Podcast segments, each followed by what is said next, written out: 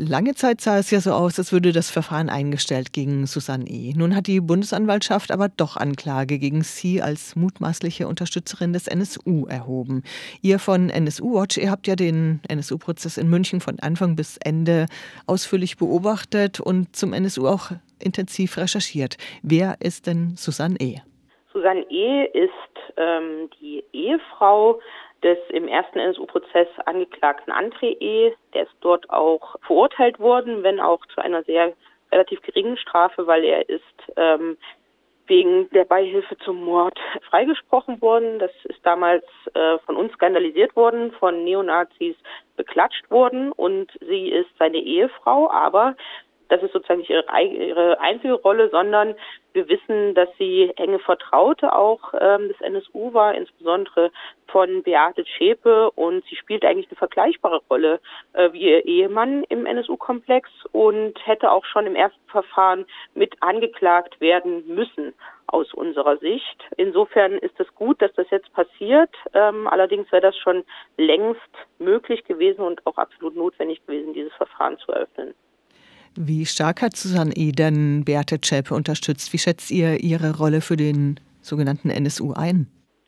Ja, wichtig war ja ähm, für den NSU, dass sie sozusagen im sogenannten Untergrund unentdeckt blieben. Das wurde dadurch natürlich sichergestellt, dass sie als ganz normale NachbarInnen wahrgenommen wurden. Und äh, dafür hat ja, Susanne E. natürlich auch gesorgt mit regelmäßigen Besuchen, auch gemeinsam mit den Kindern. Das verleiht natürlich äh, ja so ein so etwas wie Unauffälligkeit und gleichzeitig hat sie auch Dokumente ähm, für Beate Zschäpe zur Verfügung gestellt. So sagt es jetzt ja auch die Anklage, so dass sie sich eben ausweisen konnte in verschiedenen Situationen, um eben bei möglichen Polizeikontrollen nicht aufzufallen. Das ging so weit, dass Beate Zschäpe sich 2007 bei der Polizei als Susanne E.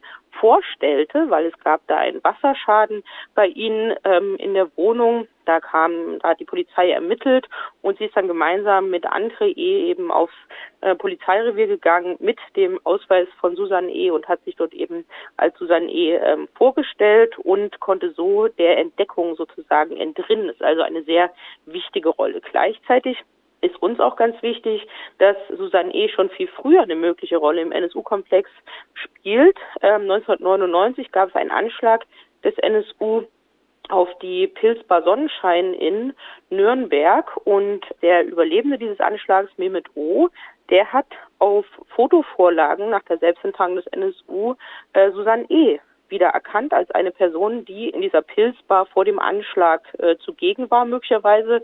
Das wirft viele Fragen auf und das muss jetzt auch in diesem Verfahren ähm, eine Rolle spielen.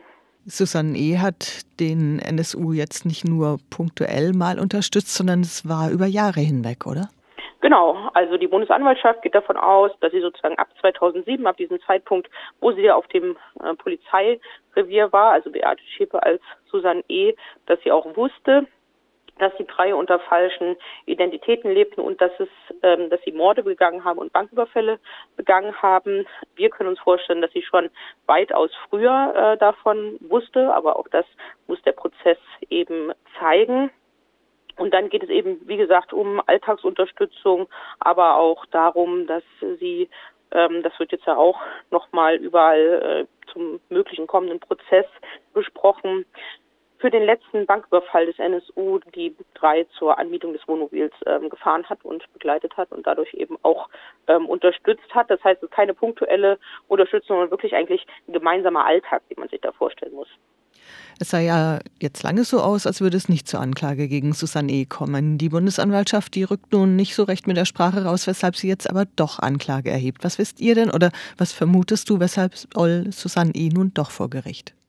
Also Medienberichten ist zu entnehmen, dass ähm, es jetzt zur Anklage kommt, weil Beate Zschäpe im Gefängnis nochmal vernommen wurde und da in der Aussage etwas gefallen sein muss, was jetzt den Verdacht erhärtet. Ähm, allerdings sollte man sich eben nicht auf Aussagen von Neonazis verlassen, weil diese sind nicht äh, zuverlässig, sondern sollte wirklich eigene tiefe Ermittlungen da anstellen und das ist äh, unseres Erachtens im NSU-Komplex nie ausreichend gemacht wurden. Das heißt, wie ich schon vorhin gesagt habe, eine Anklage wäre längst möglich und auch notwendig gewesen. Aber so stützt man sich jetzt eben auf die Aussagen von Beate Zschäpe, wobei die eigentlich in den Aussagen, die wir kennen, äh, André E. und Susanne E. immer in Schutz genommen hat. Deswegen wird das auch nochmal spannend und wir hoffen eben, dass ja die ganze Anklage sich nicht nur auf ähm, Beate Schäpes Aussagen stützt, sondern eben auch nochmal auf neuerliche ähm, Ermittlungen.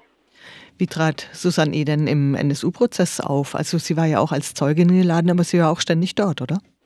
Ja, ähm, nicht ständig, aber sie war als Zeugin geladen. Sie hat die Aussage verweigert. Wenn sie da war, äh, ist sie dort häufig in Begleitung von anderen Neonazis hingekommen und es gab die Möglichkeit, dass sie sozusagen als Beistand neben ihrem Mann sitzen konnte. Also auf der Anklagebank eigentlich am richtigen Ort, aber eben nicht als ähm, Angeklagte. Und allgemein war es ja so, dass sich die Neonazis als Angeklagte im NSU-Prozess sehr wohl fühlen konnten. Konkret hieß das bei André E. und Susan E., dass sie miteinander geflirtet haben, dass sie sich gefreut haben, sich gegenseitig zu sehen. Soweit schon, dass ähm, ja Angehörige von Ermordeten uns gesagt haben, dass sie sich von diesem Auftreten ähm, verhöhnt gefühlt haben. Also sie ist sehr offensichtlich recht selbstbewusst dort aufgetreten und ähm, hat offensichtlich nicht damit gerechnet, dass es auch gegen sie zu einer Anklage kommen könnte, sondern hat dieses Zeugnisverweigerungsrecht, was sie nicht nur als Ehefrau hat, sondern auch als eine Person, gegen die das Verfahren noch lief und jetzt ja auch noch läuft, ähm, sich zunutze gemacht hat und da nicht aussagen zu müssen. Nun soll Anklage gegen Susanne E. erhoben werden. Sind denn noch weitere Anklagen gegen NSU-Unterstützer und Unterstützerinnen zu erwarten? Bis gestern hätte ich gesagt, es sind gar keine weiteren ähm, Prozesse zu erwarten, wenn auch notwendig. Das heißt, die Nachricht hat uns gestern auch ähm, überrascht und es gilt weiterhin, wir rechnen jetzt nicht unbedingt mit anderen Anklagen, aber notwendig und möglich wären sie. Und gleichzeitig wäre es auch weiterhin notwendig und auch möglich, noch weiter in das äh, NSU-Unterstützungsnetzwerk hinein zu ermitteln. Wir haben das jetzt nochmal in Untersuchungsausschüssen wie in Mecklenburg-Vorpommern gesehen, dass es wirklich eine massive Engführung der Ermittlungen gab, dass man also wirklich nur geguckt hat, mit wem hatte ähm, das NSU-Kerntrio bewiesen Kontakt. Man hat nicht nochmal in die rechten Szenen vor Ort geguckt, hat dort eben nicht nochmal genauestens ermittelt, um zu schauen, wie hat das Netzwerk des NSU funktioniert, von dem wir ausgehen. Die Bundesanwaltschaft geht sowieso nicht von einem vergleichbaren Netzwerk aus. Aus jedenfalls sind dort weiterhin noch Ermittlungen nötig, möglich und entsprechende Verfahren eben auch. Ähm, da braucht es aus, auch Druck aus der Gesellschaft, aber ähm, die letzten Jahre haben eigentlich gezeigt, dass damit nicht ähm, zu rechnen ist. Allerdings, wie gesagt, gestern dann diese Nachricht von der Anklage gegen Susanne E. Also vielleicht ähm, oder beziehungsweise wir hoffen, dass es da noch weitere Verfahren, Ermittlungen eben nach sich zieht und weitere Erkenntnisse zum NSU-Komplex. Du hast ja gerade den Untersuchungsausschuss in Mecklenburg-Vorpommern angesprochen. Wo laufen denn noch weitere ja, Versuche, vielleicht doch noch ein bisschen mehr rauszukriegen und ein bisschen ähm, den NSU-Komplex weiter zu beleuchten?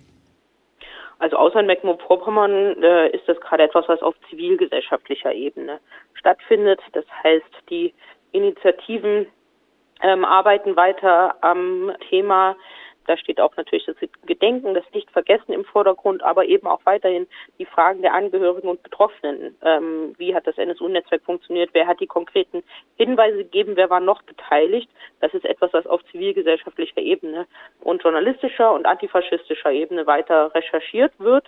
Ähm, es gab beispielsweise Ende 2022 nochmal einen Artikel im antifaschistischen Infoblatt mit Hinweisen Richtung Salchow, auch äh, in Mecklenburg-Vorpommern. Also auf dieser Ebene findet das statt und wird hoffentlich auch nochmal weiter Druck machen, ähm, dass es eben auch weitere Ermittlungen, vielleicht weitere Untersuchungsausschüsse oder eben ähm, Prozesse gibt. Aber das Wichtige ist, dass die Zivilgesellschaft eben Konsequenzen aus dem NSU-Komplex gezogen hat und da nicht locker lässt, äh, Antworten zu finden. Nun soll es ja nach einigem Hin und Her doch auch ein NSU-Dokumentationszentrum geben. Da ist noch nicht klar, wo. Berlin ist im Gespräch, München, Nürnberg war es auch mal kurz Köln. Dann war auch, ich glaube, Chemnitz auch noch im Gespräch. Was haltet ihr von so einem NSU-Dokumentationszentrum und was sollte es ähm, ja erfüllen? Dieses Dokumentationszentrum sollte den Wünschen der Angehörigen und Betroffenen entsprechen. Das ist uns ähm, sehr wichtig und gleichzeitig darf ein Dokumentationszentrum keinen Schlussstrich unter den NSU-Komplex darstellen. Das heißt, auch dort muss sich zeigen, dieser Komplex ist nicht aufgeklärt, er ist nicht aufgearbeitet, es sind auch gesellschaftlich noch nicht genug Konsequenzen daraus gezogen werden. Das ist ganz wichtig, dass dort eben nicht beispielsweise ein staatliches Narrativ, wo staatliche Verantwortung aus dem NSU-Komplex ausgeblendet wird, im Vordergrund steht, sondern der NSU-Komplex eben in Gänze abgebildet ist vor allen Dingen eben dass dieses Dokumentationszentrum ein Ort ist, wie ihn sich die Angehörigen und Betroffenen wünschen. Und wenn es eben so aussieht, dass der Ort auch genauso wird, dann ähm, ja, ist das etwas, was wir mit den Angehörigen Betroffenen äh, fordern und ähm, uns entsprechend auch dafür einsetzen.